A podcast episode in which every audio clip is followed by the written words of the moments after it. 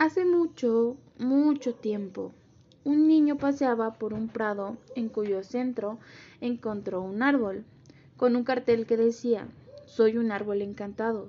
Si dices las palabras mágicas, lo verás. El niño trató de acertar el hechizo y probó con abracadabra, con tan tan tan chan y muchas otras, pero nada.